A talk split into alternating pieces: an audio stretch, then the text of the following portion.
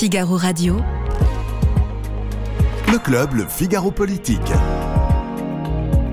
Yves Tréhard. On va se poser la question de savoir si euh, bien la succession de Jean-Luc Mélenchon à la tête de la France insoumise et de la NUPES d'ailleurs, est euh, posée. Est-ce que c'est engagé? Est-ce que la course derrière lui est partie? Et puis, euh, eh bien, on se posera la question de savoir si l'immigration, qui est un sujet dont on parle beaucoup, est-ce que l'immigration n'est pas le nouveau cauchemar euh, du pouvoir exécutif? On peut penser que oui. Et puis, et puis, eh bien, est-ce que ce concert de casseroles, cette casserolade qui exprime la colère des Français, est-ce que le président de la République pourra finir par la surmonter et euh, d'ici à la fin de son quinquennat.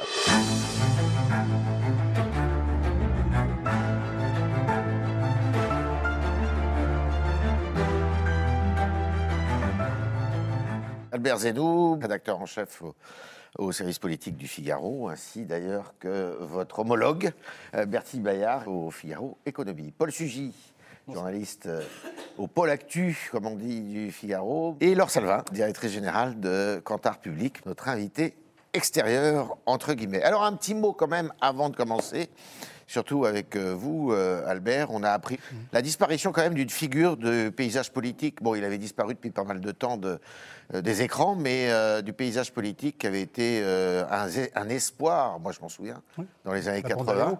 François Léotard. Oui, c'était effectivement, il avait euh, placé, beaucoup de gens avaient placé beaucoup d'espoir en lui. C'était la droite euh, libérale, plus centriste, même si euh, elle était composée de, gens qui venaient d'une droite beaucoup plus dure. Dans ce comme Alain Madelin, par comme Alain Madelin ou Gérard Longuet. Et, puis, c'est ce qu'on a appelé la bande à Léo. Il, mhm. avait, il avait réussi à, fédérer toute une bande de, jeunes, de jeunes politiques comme lui, libéraux de droite, et, euh, qui devaient euh, euh, être la relève de la droite. Et ils avaient pris fait et cause pour, pour Edouard Balladur en 95. D'ailleurs, François Lothar, qui a été ministre à plusieurs reprises, et avait fini comme ministre de la Défense de 93 et 95 sous les ordres d'Edouard Balladur. Et mais après, effectivement, ça s'est un peu délité. Il, il s'était retiré de la politique, il avait eu des ennuis judiciaires, il avait souhaitait plutôt se consacrer à une carrière littéraire.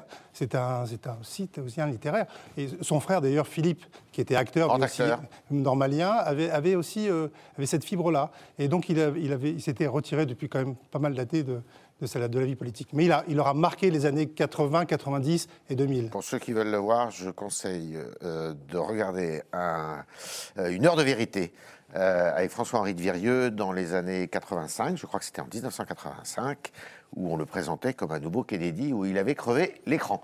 Voilà, la, page est pas fermée, puisque euh, la mémoire accompagne François Léotard. Alors, Paul Sugy, est-ce que la j'allais dire la mémoire, est-ce que on n'en est pas encore là. Est-ce que euh, la succession de Jean-Luc Mélenchon est ouverte? Sans, transition du coup. Alors non, euh, sur, euh, sur cette page qui, qui que l'on croit voir s'ouvrir, je crois qu'il y a une espèce un peu d'hypocrisie dans la mesure où la situation qu'on vit actuellement a déjà été en fait proposé par Jean-Luc Mélenchon au soir de sa défaite au premier tour. Il a dit faites mieux, il lance un défi à la jeunesse euh, de son parti, euh, de euh, conserver son œuvre de rassemblement de la gauche en essayant de l'élargir toujours plus et de si possible dépasser la, figure tutélaire qu'il représentait pour tous ceux qui l'ont accompagné dans cette aventure. Aujourd'hui, les choses n'ont pas changé et surtout Jean-Luc Mélenchon se retrouve dans une situation qui est toujours la même depuis un an, c'est-à-dire qu'il n'est plus rien. Euh, il est le leader d'un mouvement, certes, plus élu. Plus élu. Euh, il a été élu quasiment toute sa vie. Il a été euh, un peu adjoint au maire, il a été député européen, député, etc. Là, il se retrouve dans une position où s'il n'a plus cette étiquette de candidat putatif pour la gauche en 2027, il n'est absolument plus rien. Et on voit déjà d'ailleurs la difficulté qu'il a à exister par rapport à une Marine Le Pen qui, elle, tient sa légitimité justement de sa présence au Parlement. Lui, il faut en permanence qu'il crée l'événement autour de sa personne par ses saillies médiatiques, euh, par évidemment la façon dont il a incarné la vague de contestation euh, sur le, front des retraites. Et donc, euh, si dès aujourd'hui il reconnaissait qu'il ne sera finalement pas le mieux placé pour, dans quatre ans, porter de nouveau ses couleurs face au candidat qui l'affrontera pour l'élection présidentielle, alors à ce moment-là, il disparaît. Donc, finalement, il ne fait que poursuivre cette longue séquence de transition possible, avec euh, encore une fois plein de modulations, plein de peut-être, mais c'est pas aujourd'hui ni même demain qui va euh, laisser la- les choses se trancher. Alors, Laure Salvin, euh, néanmoins, si on regarde bien euh, les statistiques et surtout les, les- les sondages, euh, il n'y a que lui qui existe à gauche. Alors, À un niveau, à un niveau, je dirais, euh, euh, dans les premiers de la classe, quoi. Alors figurez-vous que depuis quelques mois, pas tant que ça finalement, Ah, hein, parce alors. que justement, il, se- il commence à se faire devancer. Il commence à se tasser. Exactement. Et dans le baromètre que nous réalisons donc pour le Figaro euh, Magazine avec Epoca, bah, justement, on voit que à la, à la fois euh, Fabien Roussel et François Ruffin commencent à le talonner. Aujourd'hui, Jean-Luc Ah oui. Mélenchon En popularité. en, en- en code d'avenir. En Est-ce que vous voulez Ah, que euh, Jean-Luc Mélenchon joue un rôle à l'avenir en France? 18% des Français disent oui.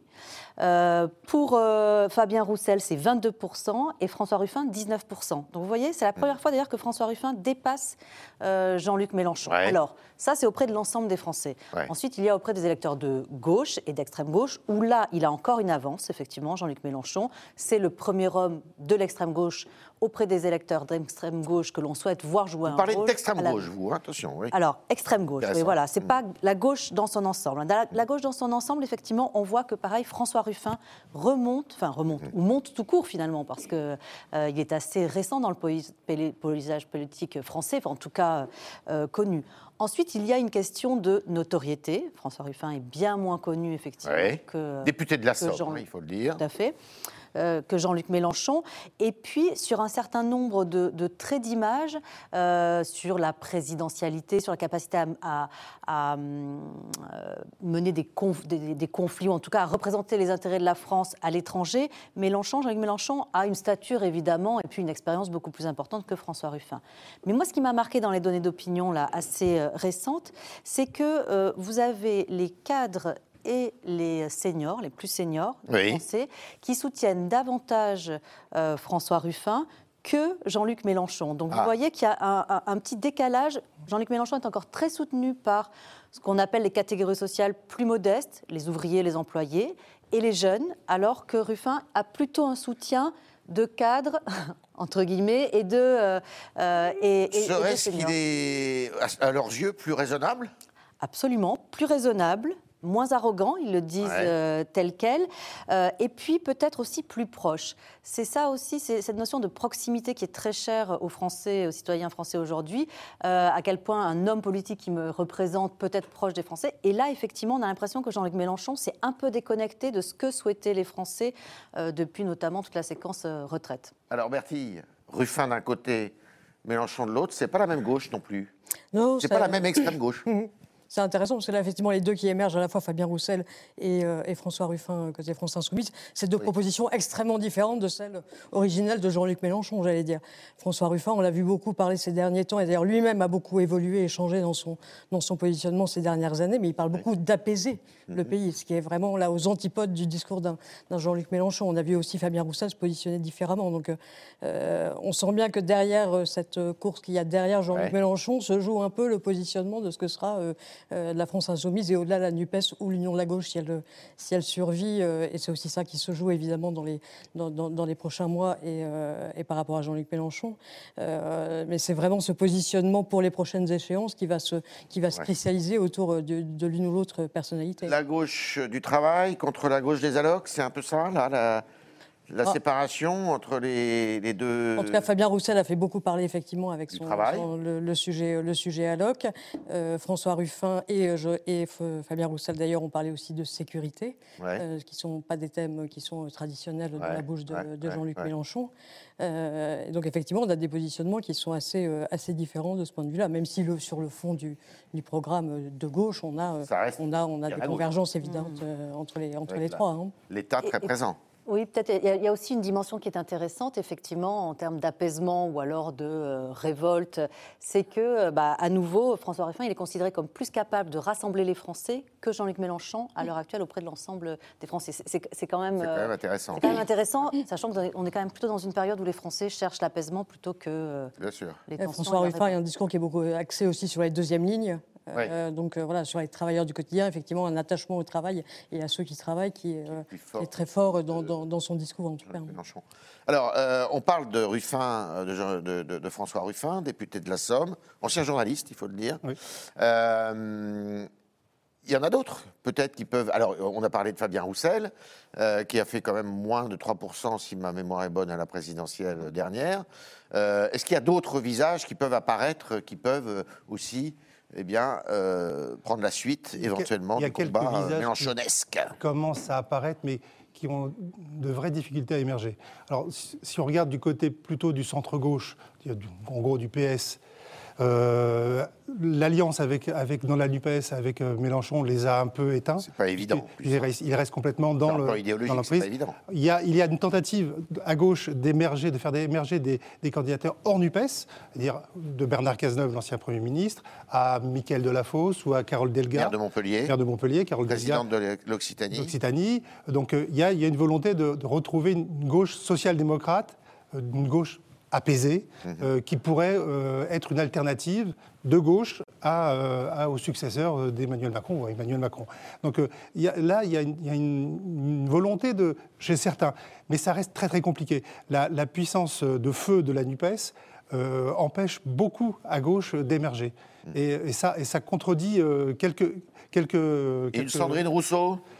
Alors Sandrine Rousseau, elle, elle est restée, euh, elle, elle a, elle a- elle a émergé. C'est une des, candid- une des personnes qui a, personnalités qui a le plus émergé euh, depuis, depuis, euh, depuis la, la campagne électorale, euh, la, la présidentielle.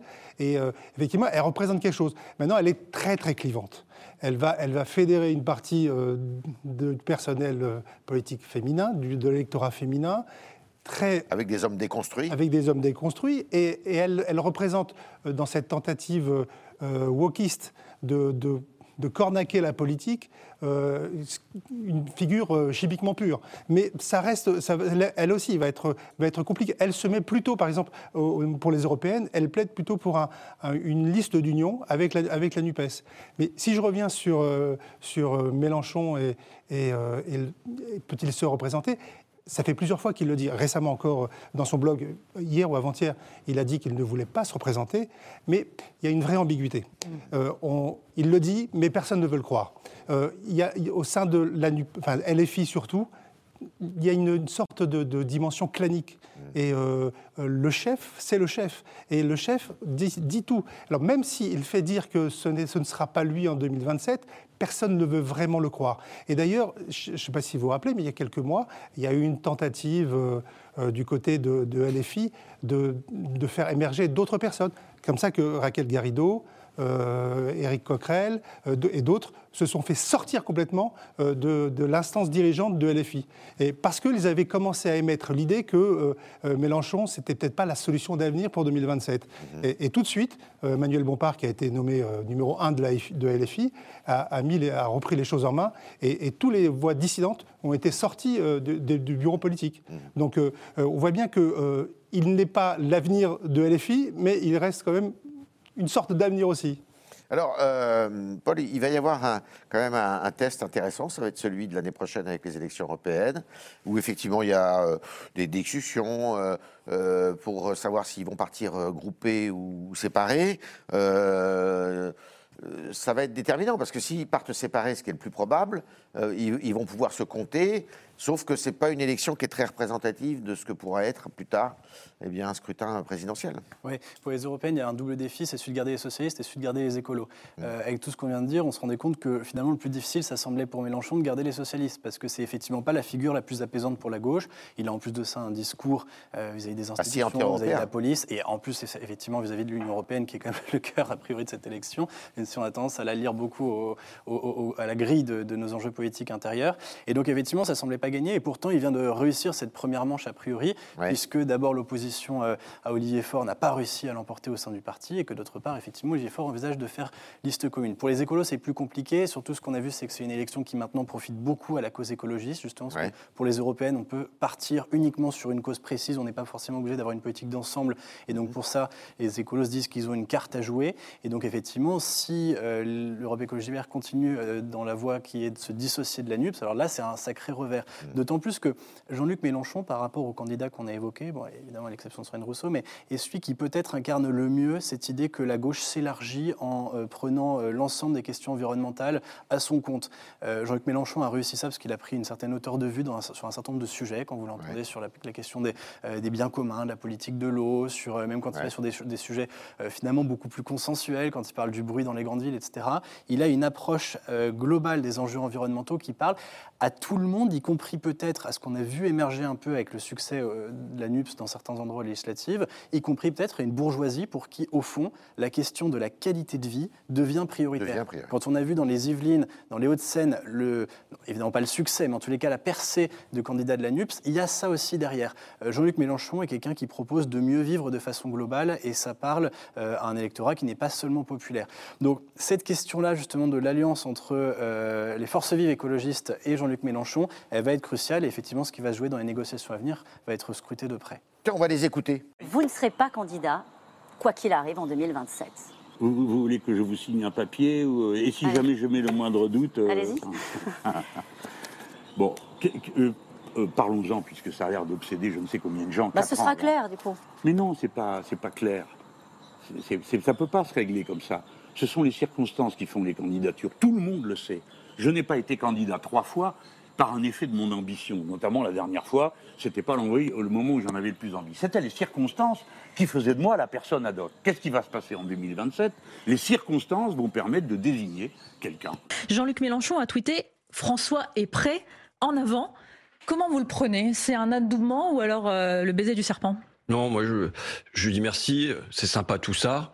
Euh, maintenant, bon, euh, c'est gentil, mais c'est pas le moment. Je pense qu'il y a un autre moment à vivre pour les Français aujourd'hui. Qui croit que dans ce contexte-là, c'est un petit gars avec ses deux bras et son- cerveau qui, en étant un espèce de génie, va venir en super-héros résoudre tout ça? C'est pas vrai. Il nous faut une équipe euh, plurielle mais il nous faut autre chose. Il nous faut trouver le chemin qui fait que dans le pays, on soulève de l'enthousiasme. Et c'est pas, je le redis, c'est pas un homme ou une femme présidentielle, providentielle. Dans qui cette équipe.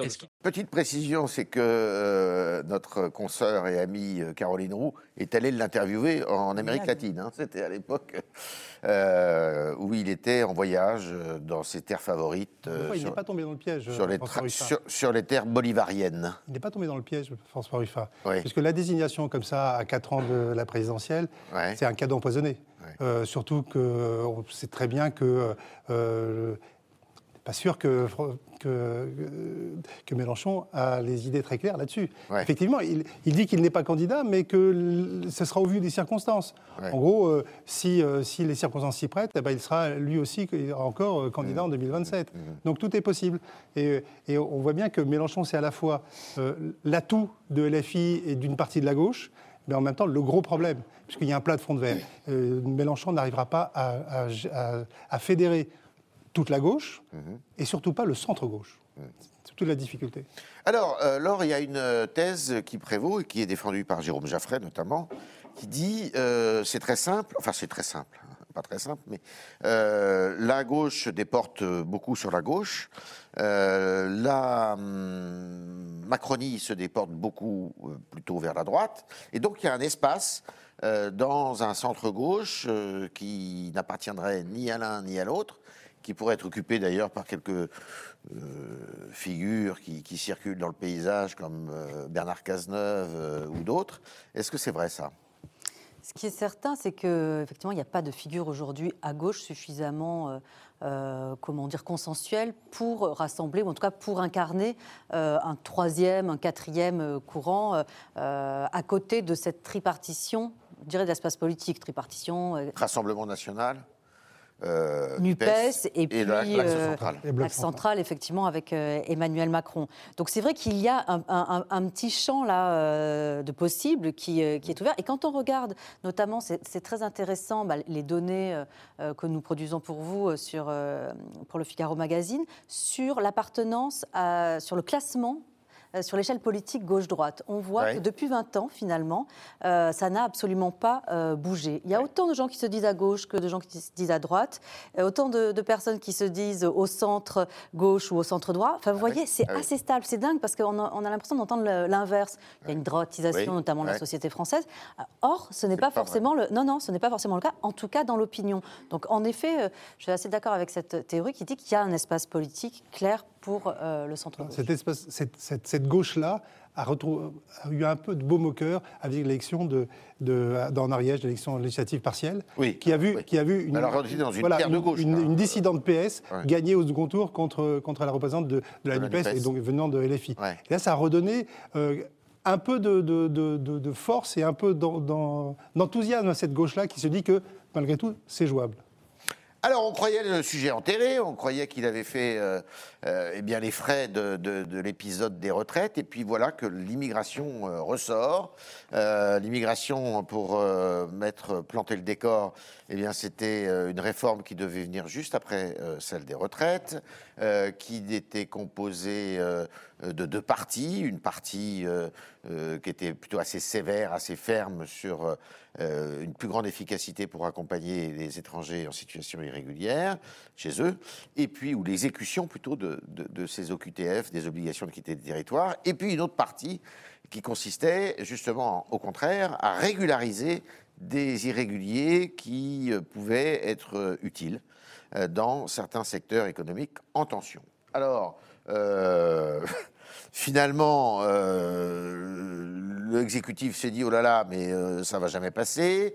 On a cru que c'était retiré, puis finalement c'est revenu par la fenêtre, euh, par la fenêtre du petit écran euh, via le président de la République qui l'a remis à l'ordre du jour. On ne sait pas du tout ce que le projet à venir pourrait recouvrir. Est-ce qu'il va ressembler à ce qui était prévu?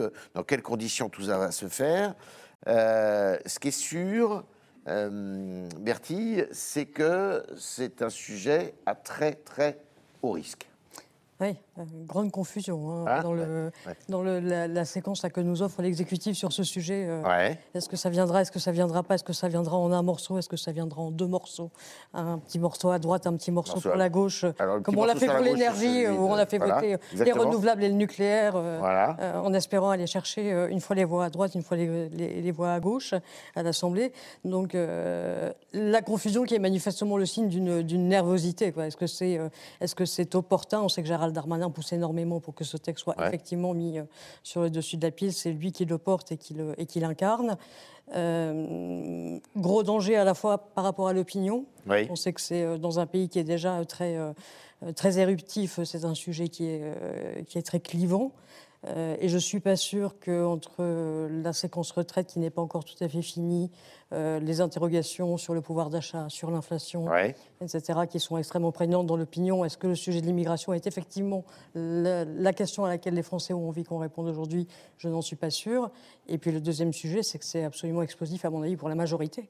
Euh, qui, euh, dans une majorité qui elle-même a été très bousculée par la, plus, séquence, la séquence retraite, euh, avec des parlementaires de la majorité qui prennent un petit peu d'indépendance par rapport à Emmanuel Macron à 4 ans de 2027, et ça n'ira qu'en euh, euh, qu'en s'accroissant.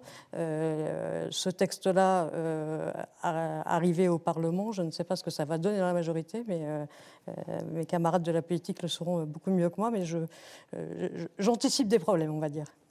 Paul, euh, le fait que euh, le ministre de l'Intérieur, Gérald Darmanin, euh, euh, pousse vraiment hein, pour que ce texte euh, vienne en discussion, euh, est-ce que ça traduit chez lui une ambition qui pourrait être celle de la plus haute marche? Bah, il n'a pas besoin de ça pour traduire cette ambition. On sait que cette ambition, il l'a, et il sait que quand on est ministre de l'Intérieur, on est jugé sur ses actes en matière de sécurité et d'immigration. C'est aussi bête que ça. Donc, effectivement, il a de toute façon tout intérêt à ce que ça réussisse, parce que c'est sa position qui veut ça. Euh, je, je suis assez d'accord avec ce que vient de dire Bertie sur le risque pour la majorité. On sort de l'ambiguïté qu'est son détriment. On peut difficilement rester ambigu très longtemps, même si Emmanuel Macron, sur un numéro d'équilibriste assez réussi, Ouais. est parvenu à l'être pendant six ans. Là, il va falloir qu'il clarifie un peu sa ligne. Et effectivement, c'est un risque pour une majorité qui est euh, penche pour le coup des deux, des deux côtés sur ce sujet-là.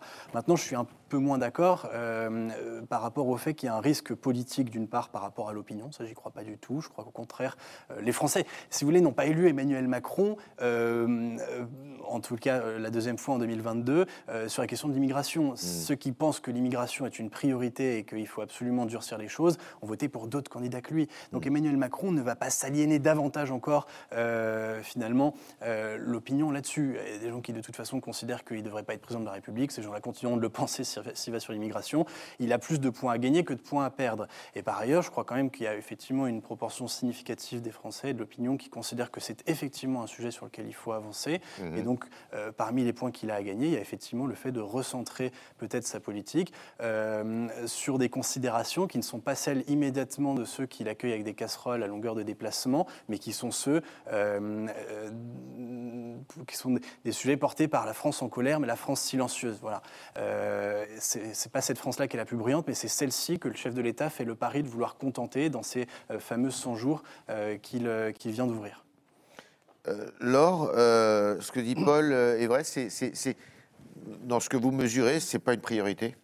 Alors, c'est vrai que la première priorité absolue des Français aujourd'hui, ça le reste pouvoir le pouvoir d'achat. Voilà, ça reste le pouvoir d'achat et l'immigration arrive en quatrième, cinquième, sixième position, ça dépend des, des items que l'on pose. Donc, ce n'est pas effectivement la priorité absolue Ouais.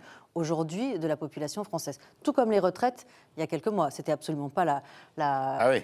bah non, c'était absolument pas la priorité des Français. Ça arrivait en 10 ou 11e position. Donc euh, là, pour le coup, donc, le risque opinion, il est là. C'est plutôt de, de- de creuser encore ce sentiment de décalage avec les préoccupations de la population. Ouais. C'est-à-dire se dire, il y a encore un décalage. On a, on a subi quelque part les retraites. On va subir l'immigration.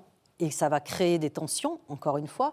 Euh, ça fait partie des sujets euh, sur lesquels euh, les Français considèrent qu'on ne peut pas parler sereinement de l'immigration en France aujourd'hui, que ce soit avec des amis, des collègues ou même des, des inconnus. Les, les- les, Français ont aussi le sentiment que les partis politiques ne sont pas à l'aise avec ce sujet et qu'ils n'arrivent pas à en parler de la même façon sereinement. Le, le débat est hystérisé et, euh, Ouais. et assez euh, stérile parce qu'on n'arrive pas euh, à avancer. Donc c'est ça surtout le risque. C'est-à-dire que le risque, c'est de ne pas expliquer pourquoi Emmanuel Macron décide en numéro 2 de mettre sur le tapis finalement l'immigration. Et je crois que sur les retraites, ça a été aussi un des des gros, euh, euh, je ne vais pas dire grosses erreurs parce que je ne suis pas là pour juger, mais en tout cas peut-être un des gros problèmes vis-à-vis de l'opinion. C'est-à-dire que l'opinion n'a pas compris pourquoi maintenant il fallait absolument s'attaquer aux suite, retraites tout de suite. ça. Exactement. Alors, euh, on va voir sur la méthodologie. Regardez, euh, Marine Le Pen, elle a quelques idées. Si je devais retenir deux mesures de cette loi, c'est un, permettre aux chefs d'entreprise qui en ont besoin de recruter en toute légalité des personnes issues de l'immigration, avec des, des contrats, des clauses, des règles, d'accord, bien définies, et du contrôle, notamment dans la restauration. Et deux, faire en sorte que des gens qui doivent être déboutés du droit d'asile, parce qu'ils ne relèvent pas du droit d'asile, aient leur réponse dans les six mois et non pas dans les deux ou trois ans. Et je vous pose la question, quel serait l'intérêt d'un député y compris des, des partis d'opposition, de ne pas voter ce texte? Il n'y en a pas. Sauf Vous de faire de la tout- mauvaise vous pensez politique que aérie. Toute l'opposition peut le voter. Mais je vous dis, Sérieusement. je vous dis juste Sérieusement. que je, je veux bien débattre sur votre plateau avec des parlementaires d'opposition de gauche et de droite et qui m'expliquent en quoi ces deux mesures-là ne leur seraient pas utiles dans l'exercice de leur propre mandat dans leur territoire. Cette loi sur l'immigration euh, est une loi d'aggravation de l'immigration.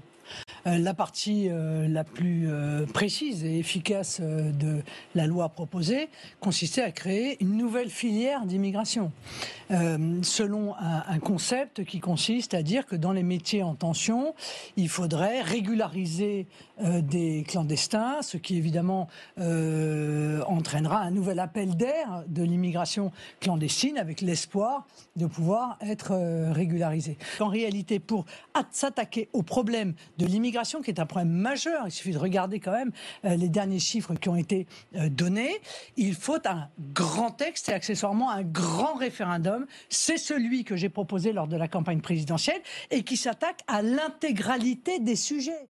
Alors, Albert, on va parler du référendum, mais d'abord, Bertille. Euh, on, on voit bien là que c'est pour essayer de tempérer les ardeurs de la gauche ou la colère de la gauche, ce volet qui est porté par Olivier, qui était porté par Olivier Dussopt sur euh, recruter euh, des clandestins euh, dans les métiers en tension. Est-ce que sur un plan strictement économique, c'est un besoin qui est réel? il y a un besoin qui est réel, qui est certainement surmontable. Le besoin, il, il est d'autant plus réel que euh, les- les- la chose existe déjà. Donc euh, voilà, on a effectivement aujourd'hui des de travailleurs en situation régulière qui travaillent. euh, voilà, et on connaît les, on connaît les secteurs dans lesquels c'est le plus, le plus répandu, notamment l'hôtellerie-restauration. Ouais. voilà. Et donc on sait que dans ces secteurs-là, on a des besoins, des besoins qu'on a du mal à pourvoir euh, avec euh, des travailleurs euh, français ou euh, étrangers euh, légaux. Ouais. Euh, voilà. Et la réponse évidemment euh, simple euh, ou simpliste, c'est de dire il suffit de payer plus, c'est pas faux.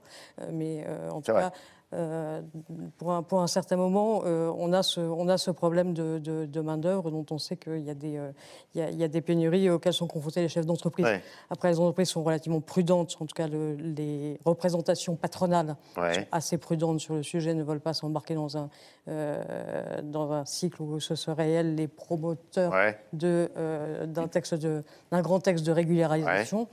Et puis, il faut avoir en tête aussi qu'on a des échéances qui arrivent, type Jeux Olympiques, etc., Ouais. euh, sur lesquelles il faut aussi, euh, enfin, il y a aussi des inquiétudes sur la façon dont on pourra assurer euh, Parce qu'il y aura l'ensemble des, euh, une grosse demande. Oui, oui, oui, il y a pas mal de, il y a pas mal de, de- de- de postes à pourvoir dans cette perspective-là qu'il faut aussi avoir en tête. Oui. Alors, le référendum, on sait qu'il va au casse-pipe. Là. Le référendum, on Jamais répond jamais euh, au répond à la message, question. mais au messager. Bien sûr, on ne répond pas jamais à la question, donc il n'y aura pas de référendum.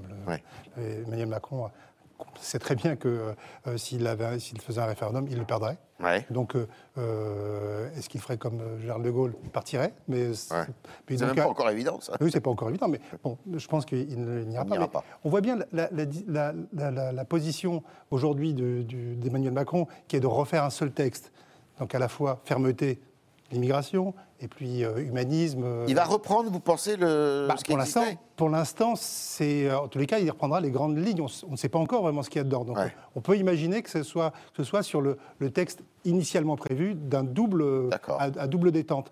Mais on voit bien que c'est encore une formule de, en même temps, à la fois faire plaisir à la droite et une partie à l'extrême droite, et puis euh, sur question humanisme, donc euh, intégrer les, étrangers sans papier, leur donner possibilité de- d'intégrer des, des filières en tension et, et les- leur donner des papiers. Et donc ça fait plaisir plutôt à la gauche. Mais on voit bien que souvent dans ces, dans ces discussions, c'est ce que beaucoup leur reprochent, c'est que on, garde l'humanisme, on oublie la fermeté. Donc euh, on en vient à des, textes qui, euh, qui ne sont pas, qui ne sont pas, euh, qui gardent pas leur, dualité initiale. Et donc vous avez, un Emmanuel Macron qui a la volonté d'aller, chercher la droite, effectivement, de, dans son, électorat et au Parlement, puisqu'il faut aller, faire passer le texte. C'est toute la difficulté aujourd'hui d'Emmanuel Macron, c'est qu'il a toujours une majorité relative. Tout ce qu'il annonce depuis, maintenant trois semaines, il, il aura énormément de difficultés à le faire Pour passer. trouver une majorité. Il n'aura pas trouvé, il trouvera pas de, de- de majorité. Donc il arrive, il arrive à, à essa- il essaye de capter cet électorat. Et on le voit dans, son, dans l'intervention qu'il a fait euh, euh, auprès de nos confrères du Parisien dans sa grande interview.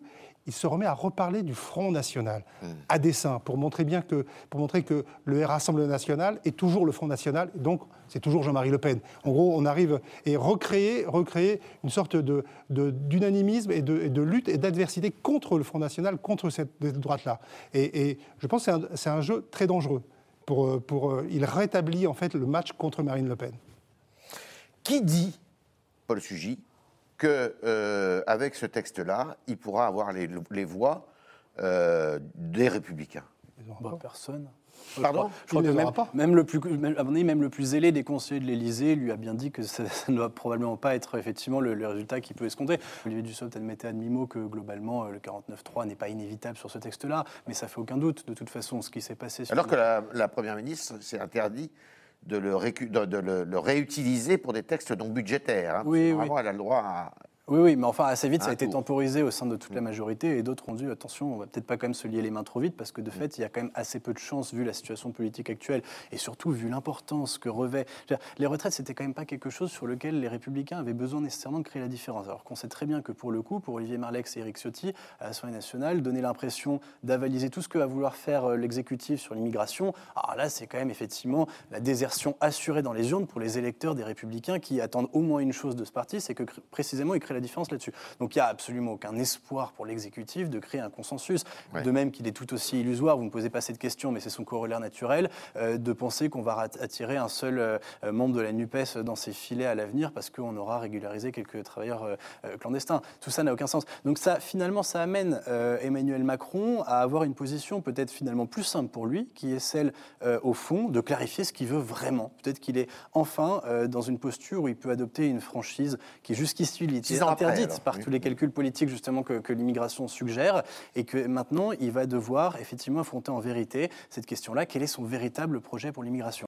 Effectivement, en six ans, il n'a pas eu l'occasion de le faire, mais bon, quatre années, c'est encore vaste. 100 jours, peut-être pas assez. Alors en plus de ça, les 100 jours sont surtout euh, euh, finalement la seule piste d'atterrissage qu'il a sur Suez, qu'on sait qu'après on a un très long corridor budgétaire pendant tout l'automne et que là, ce sera impossible d'avancer sur l'immigration. Oui, alors euh, parce qu'on parle, il peut mettre le sujet sur la table, il peut euh, occuper le débat avec ça, mais euh, à votre avis, est-ce que un texte relatif à l'immigration pourra être adopté d'ici à la fin de l'année? Bah, Déjà, c'est vrai que ce texte-là, il a l'air assez technique à nouveau, un peu comme la réforme des retraites. Sauf que vous dites ce texte-là, mais de quoi Enfin voilà, ce projet-là, c'est vrai, vous avez raison, parce qu'en fait, il n'est pas encore sorti. Ce sont des, mais en tout cas, les bribes d'informations qu'on a pu euh, avoir euh, dessinent plutôt des mesures à nouveau assez euh, techniques. Et je pense que le problème que, pose aujourd'hui l'immigration n'est pas complètement consensuel. En tout cas, on n'en a pas discuté. Mmh. Et pour les Français, en tout cas pour les Français, le problème, c'est le problème de l'intégration. C'est pas tant le problème technique de l'immigration. Ça, quelque part, euh, ils y connaissent rien et c'est, et, pas leur sujet. Les Français, quand euh, ils pensent à l'immigration, ils se disent quel est le problème pour moi en fait, pour moi en tant que citoyen français Et ça, pour le moment, personne ne l'a abordé et c'est là où ça va être extrêmement compliqué parce que, comme vous le disiez, il va peut-être falloir aussi que Emmanuel Macron sorte un peu de la technicité de ses euh, mesures et de son action politique pour dessiner peut-être aussi une vision plus large de la société. C'est un peu ce qu'on lui demande aussi en tant que président. Aujourd'hui, à l'heure où on parle, eh bien, il y a une espèce de Pataquès, euh, à quelques 8000 km de Paris, euh, euh, en pays maorais, c'est-à-dire en Mayotte, les anciennes, une des quatre anciennes îles des Comores, et où là, bah, on devait, enfin, le, ministre de l'Intérieur s'était dit qu'il allait raccompagner nombre de, de sans-papiers, et il n'y arrive pas. Il n'y arrive pas. Le, ministre avait montré, avait fait, avait bombé le torse. Il, avait prévenu à l'avance que, que les bidonvilles... Un peu trop peut-être, non?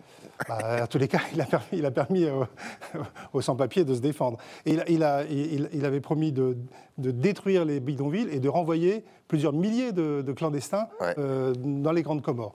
Euh, il se trouve que les Comores n'ont pas voulu récupérer, n'ont pas voulu qu'un bateau, ressortissants. plein de ressortissants comoriens à, bord de l'île, donc ils sont revenus. le tribunal administratif a cassé, cassé l'acte,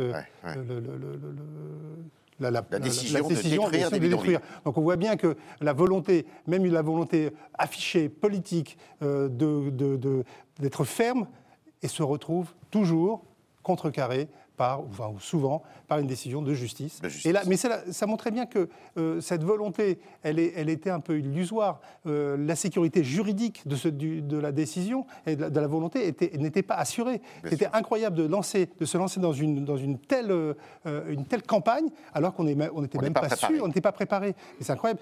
si je reviens sur l'immigration, juste un petit, pour, pour un peu moduler un peu ce que, ce que vient de dire Laure, c'est que l'immigration, elle est, elle est transpartisane aujourd'hui. Il y a un, sondage qui montre que, euh, je crois que c'est BVA, donc euh, je suis désolé pour Quentin. Le sujet d'immigration. Le sujet, non, mais on, pose la question y a-t-il trop d'immigrés en France? 51% euh, des électeurs LFI, enfin des sympathisants LFI, disent, sont d'accord avec, cette, cette, proposition. Il y a trop d'immigrés en France. Hmm. On voit bien que c'est transpartisan maintenant. Alors, alors, alors, pendant qu'on discute, eh bien, euh, il est notre président de la République quelque part euh, euh, du côté de Vendôme, je crois. C'est le Loir-et-Cher. Oui. Et pour parler de l'hôpital, et puis à chaque fois, bah, il y a des casseroles. Alors là, des casseroles qui, qui, teintent dans le, dans, dans, le paysage. Et alors là, il a été tenu à l'écart, ou les casserolistes, comme ça qu'on va les appeler avec un ce néologisme, ont été tenus à l'écart. Mais ce charivari, pour reprendre euh, une expression qui correspond justement euh, aux casseroles, euh, est-ce que ça va durer comme ça tout le quinquennat? Est-ce que ça fait quand même assez désordre? Qu'est-ce qu'il faut Bertille pour que tout ça revienne un peu dans la norme et que le président arrive bah, à se faire, on va pas dire aimer, mais à se faire tolérer? Laure parlait tout à l'heure, le problème numéro un, le euh, pouvoir d'achat. Oui, alors, un je pense que ça ne va pas durer tout, le quinquennat, mais pour le moment, effectivement, ça fait, euh, ça fait pas mal de bruit et euh, on arrive à des situations qui sont assez, assez, assez incroyables. Euh, alors, oui, le pouvoir d'achat, première préoccupation, et en même temps, la question à laquelle il est peut-être le plus difficile de répondre parce que les, euh, les, les, les- les mesures à mettre en œuvre ou les moyens d'action euh, pour peser sur le pouvoir d'achat sont assez, sont assez limités. à- voilà. Alors, on voit qu'il y a une grande offensive sur le thème classe moyenne. Oui. Euh, Gabriel Attal, qui était à la radio, je crois, ce matin, avait une façon de marteler de façon presque, euh, presque exagérée euh, la question de la France qui travaille et donc comment faire pour que le travail paie, comment faire pour que le travail des classes Ouais. moyennes paie. Et, euh, et donc il y avait des idées qui étaient suggérées de baisse de nouveau d'impôts sur le revenu, etc., qui sont relativement impossibles à mettre en À œuvre de- dans les circonstances budgétaires euh, actuelles. Voilà, et donc on, on sent que l'exécutif aujourd'hui en est euh, à répéter beaucoup son bilan, c'est-à-dire les baisses d'impôts qui ont déjà été, euh, qui ont été déjà qui ont. C'est oui, réalité. oui, oui. Enfin, on a eu euh, la baisse de, euh, on a eu la baisse d'impôt sur le revenu, on a eu euh, la, suppression de la taxe d'habitation, euh, L'impôt sur les sociétés aussi. Et après pour les entreprises, mais là on n'est plus sur le sujet du, du pouvoir d'achat, mais plutôt sur la politique euh, de l'offre. Euh, on voit aujourd'hui des euh, revalorisations euh, à l'hôpital, euh, chez les enseignants, euh, Mhm. euh, qui là sont certainement très importantes, puisqu'on parle beaucoup des entreprises et des salariés euh, qui euh, ont effectivement pu bénéficier des sujets du type prime, euh, Mhm. euh, prime pour le pouvoir d'achat, ce qu'on appelait la prime Macron euh, défiscalisée, et qui donc effectivement a permis, euh, euh, en complément des augmentations de salaire sur fond d'inflation, de donner un peu plus de, de- de maintenir ou d'éviter que le pouvoir d'achat des, des classes moyennes s'érode trop en 2022. Euh, mais du côté effectivement euh, des salariés du secteur associatif euh, et de la fonction publique, on avait plus de difficultés de euh, rattraper. Donc on voit les mesures qui sont prises, oui, à l'hôpital, dans l'enseignement, mais qui restent difficiles à mettre en œuvre aussi. oui. Le mécontentement, euh, ça ne disparaît pas comme ça, non? Parce que c'est aussi la personne même du président de la République qui est visée. non? Mhm. Euh, et d'autant plus que les sources du mécontentement, euh, de la colère, sont assez profondes. Hein. C'est pas, on ne découvre pas, c'est pas avec les retraites qu'il y a un mécontentement fort. Ce mécontentement, il est là de. de- Il est profond, il vient de loin. Il est profond, il vient de loin.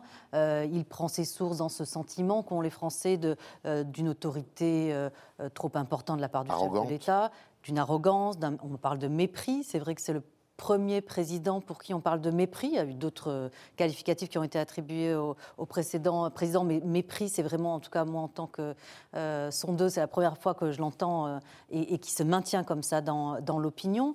Euh, la brutalité aussi euh, lui est euh, reprochée, et puis encore une fois le décalage avec la réalité. Les Français ont le sentiment qu'il vit à côté, qu'il n'est pas en phase, ou Ah en tout cas qu'il ne comprend pas ce que euh, ressentent les Français, ou qu'il ne le prend pas en considération, ce qui serait euh, Ouais. euh, pire encore.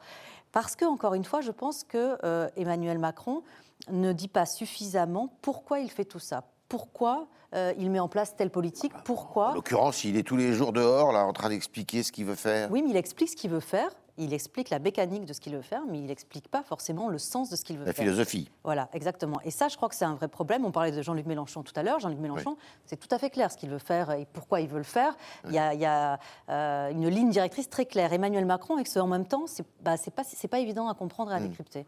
Paul, vous êtes d'accord avec ça? Euh, modérément, en fait, parce que euh, Emmanuel Macron peut expliquer tout ce qu'il veut.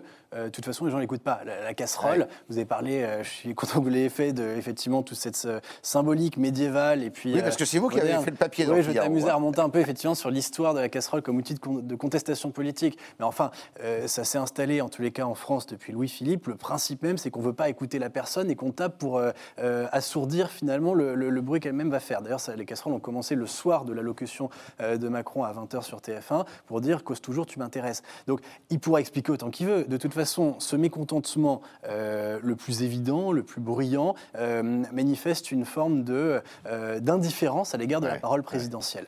Euh, Emmanuel Macron, je crois, ne s'y est pas trompé euh, et a compris qu'au fond, cette France-là, il ne pourra plus jamais lui parler. Parce que vouloir parler à ces gens-là, c'est quoi? Euh, et Ça voudrait dire qu'il faudrait faire d'un coup une grande ré- révolution écologique pour mettre la décroissance, renverser la Sixième République et puis de toute façon démissionner parce que Emmanuel Macron concentre une détestation sur sa personne qui, ne descendra. Il a bien compris, non, c'est pas cette France-là euh, très éruptive qui doit contenter. C'est une France qui est certes en colère, certes en colère contre lui, mais d'une colère beaucoup plus discrète, beaucoup plus sourde, qui remonte effectivement à des racines profondes que euh, vous avez évoquées par ailleurs, et qui consiste à dire euh, la politique que vous menez, dans le fond, jusqu'ici, ne change pas notre, euh, notre mode de vie. Et c'est pas simplement, si vous voulez, des questions que l'on peut mesurer euh, baromètre d'opinion après baromètre d'opinion sur des inquiétudes circonstanciées, sur le pouvoir d'achat, sur ceci ou sur cela. Euh, c'est l'impression qu'effectivement, euh, la vie concrète des gens n'intéresse plus la vie politique. Emmanuel Macron l'a quand même senti quand, par exemple, sa première ministre annonce qu'on va essayer de réduire du mieux qu'on peut les délais à l'état civil pour obtenir un passeport ou une carte d'identité. C'est un exemple qui est trivial, évidemment, qui suffira pas de, euh, d'accélérer le processus pour avoir un passeport. Mais ça montre que quand même, à un moment, le politique se pose et se dit, au fond, euh, la vie des gens... euh, comment est-ce que je peux l'améliorer concrètement et pas simplement à la surface en tenant compte effectivement des priorités que l'actualité médiatique nous impose? Emmanuel Macron, effectivement, il- est le méprisant de la République, comme le disent certains à gauche, et il a cette, cette- cette connotation de mépris, d'arrogance. Et il, il paye pour une chose euh, très forte, à mon avis, qui, joue euh, chez lui, c'est que l'élection présidentielle de 2022, il ne l'a pas faite. Il n'a pas fait campagne.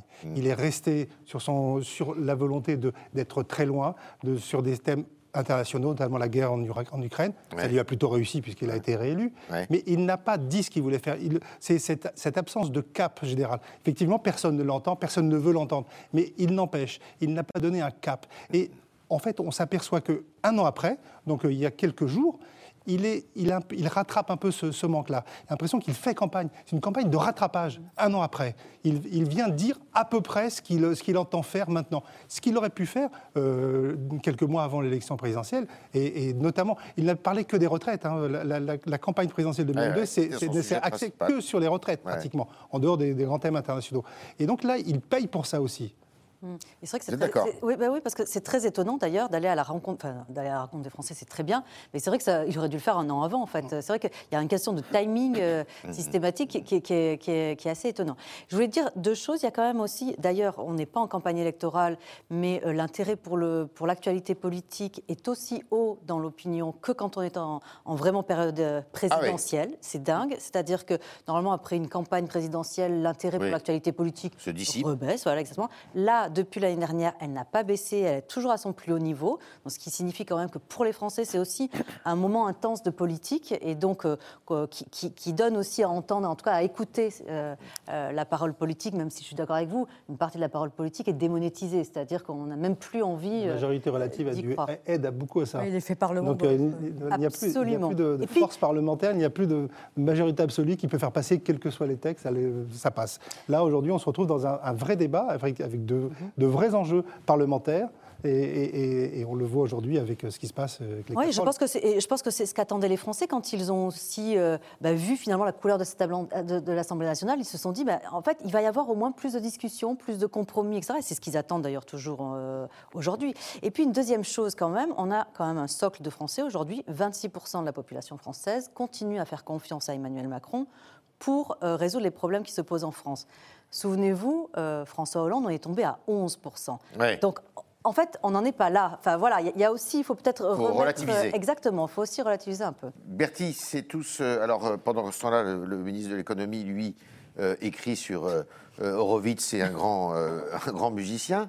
Euh, Mais euh, le monde de l'entreprise, le monde de l'entrepreneuriat est toujours derrière le, le président de la République et cette majorité, non? Oui, oui, oui, oui. Euh, Peut-être parce qu'il n'y a pas d'alternative. à la fois par adhésion et par défaut. C'est-à-dire Ouais. que, euh, évidemment, pour, euh, pour le monde économique, euh, les alternatives à la fois à droite et à gauche, euh, du côté du, du Rassemblement national ou de la NUPES, sont pas très, euh, sont pas très séduisantes, Ouais. en tout cas pour la majorité d'entre eux. Et puis, on a cette espèce de décalage après lequel tous les économistes courent pour essayer de, de- de- de- de le comprendre, qui est que on a une France de l'entreprise qui globalement va bien, Ouais. mis à part quelques secteurs très identifiés, type D'ailleurs, le Figaro construction. Récemment sur des chefs Et d'entreprise. voilà, et étaient assez le monde de l'entrepreneuriat euh, qui est effectivement euh, très dynamique, mais c'est aussi euh, des carnets de commandes qui globalement sont pleins, des difficultés de recrutement plutôt que des mouvements de, Ouais. de, de, de plans sociaux comme on a pu le connaître dans d'autres dans d'autres circonstances, de, l'in- de l'innovation. De, de- Donc Ouais. il y a un vrai dynamisme du côté de l'entreprise aujourd'hui en France, Ouais. malgré, malgré le- le- la série de chocs économiques qui, qui ont pu, qui ont pu intervenir ces dernières années. Et donc plutôt euh, une forme de confiance vis-à-vis d'Emmanuel Macron autour d'une promesse qui a été tenue de, euh, d'un point sur lequel il est crédité euh, depuis le début, qui est euh, le sujet fiscal. C'est-à-dire que les réformes fiscales ont été faites au- Ça, au, là-dessus, début il a, du... il a tenu. hein. Il a tenu. Et voilà, et c'est vraiment la seule chose. je veux dire, S'il y a bien un résultat sur lequel tout le monde le crédite, euh, parfois pour le dénoncer d'ailleurs, c'est la politique euh, en termes de fiscalité. Ouais. Euh, Parce qu'il a, joué, qu'il a joué énormément de tours aussi, parce que l'une de ses premières mesures, c'était la, la suppression d'une partie de l'ISF, Ouais. Et qu'il s'est vu attribuer, euh, affublé du titre de président des riches. Bien sûr. Donc euh, ça, il, il le paye, il le paye encore aujourd'hui, euh, dans, cette, dans cette partie de la gauche qui avait voté pour lui, même en, même en 2017. Mais en tout cas, c'est un point sur lequel on n'a pas eu de zigzag. Euh, ça. il voilà. Il Ah, une, y a une- on parlait de euh, quel est son cap. Il n'y a pas eu en même temps. Voilà. Merci à vous quatre. Merci beaucoup. Merci de vos éclairages, de votre décryptage sur euh, ces points d'actualité qui nous ont euh, occupés euh, ces derniers jours, ces dernières heures et qui vont encore nous occuper euh, quelques temps.